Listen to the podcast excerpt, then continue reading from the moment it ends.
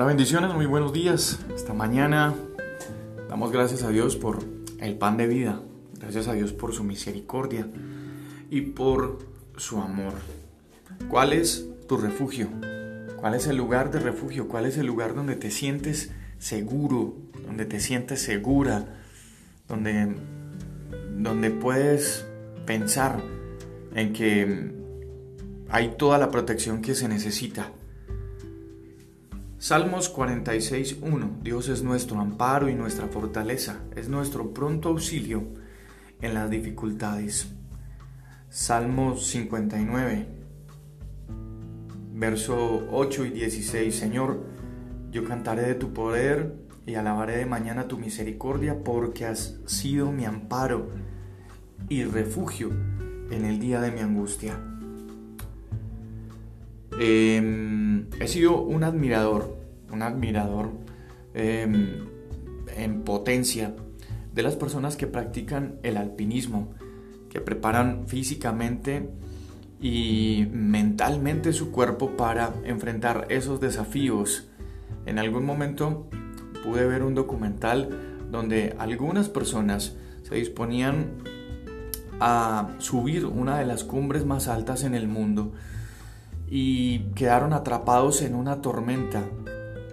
Vientos, nieve, eh, frío inclemente y quedaron atrapados allí, pero solamente algunos alcanzaron a llegar a, el refugio, al lugar seguro.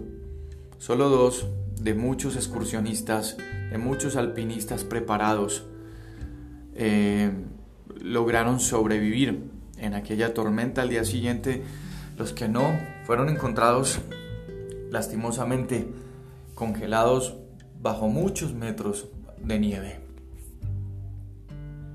Cuando una tempestad azota nuestra vida y, se llama tempestad a los momentos de enfermedad, de duelo, tal vez de desempleo, de una separación entre esposos, de dificultades entre padres e hijos en el hogar. ¿En dónde nos refugiamos? ¿Cuál es el lugar de refugio que encontramos? ¿El alcohol? ¿La droga? ¿Otra persona?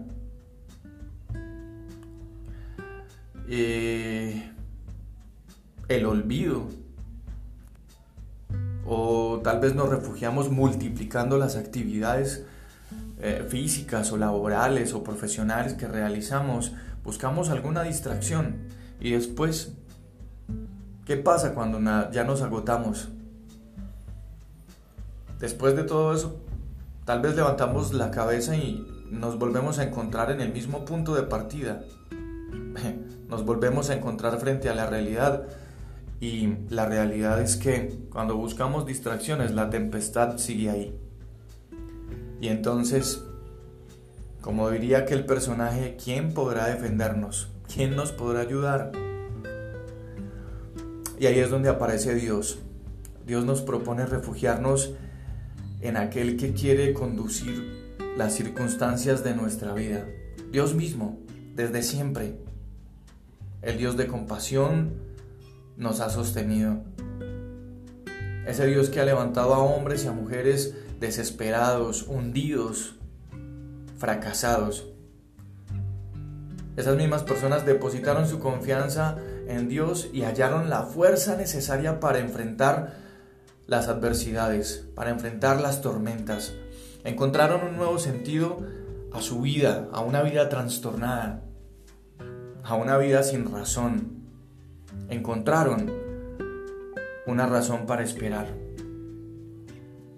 Si este día, si esta mañana, si este momento en el que estás escuchando este pan de vida, estás así de desconectado por una tormenta en, tu vida, llámese como se llame, quiero decirte que te puedes acercar a Dios, puedes acercarte a Él con sinceridad, con honestidad, con humildad, con fe y dejarlo actuar él conoce, de por sí ya conoce lo que estás viviendo, lo que estás pasando, conoce lo que estás sintiendo, conoce las circunstancias de tu vida y quiere darte la paz.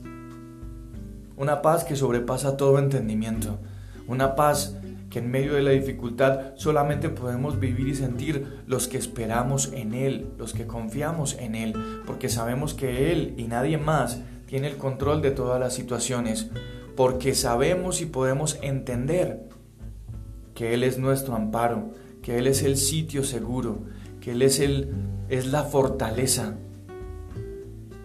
En el libro de los Proverbios, Salomón escribiría, Torre fuerte es el nombre del Señor. A Él correrá el justo y será librado.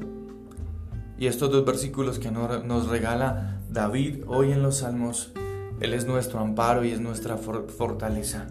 Él es nuestro pronto auxilio en las dificultades, el pronto auxilio. Dios está ahí para nosotros en el momento indicado, ni antes ni después. Él está allí en el momento indicado no se tarda, Él es pronto para auxiliarnos, pronto para guardarnos, pronto para que en el momento que se desate la tormenta nosotros sepamos dónde está ese sitio seguro, ese lugar de fortaleza, de amparo.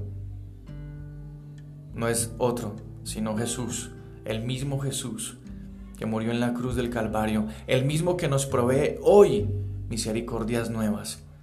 Él es el sitio seguro que tú y yo podemos buscar. Yo soy Juan Carlos Piedraíta y este es el pan de vida. Bendiciones y un abrazo para todos.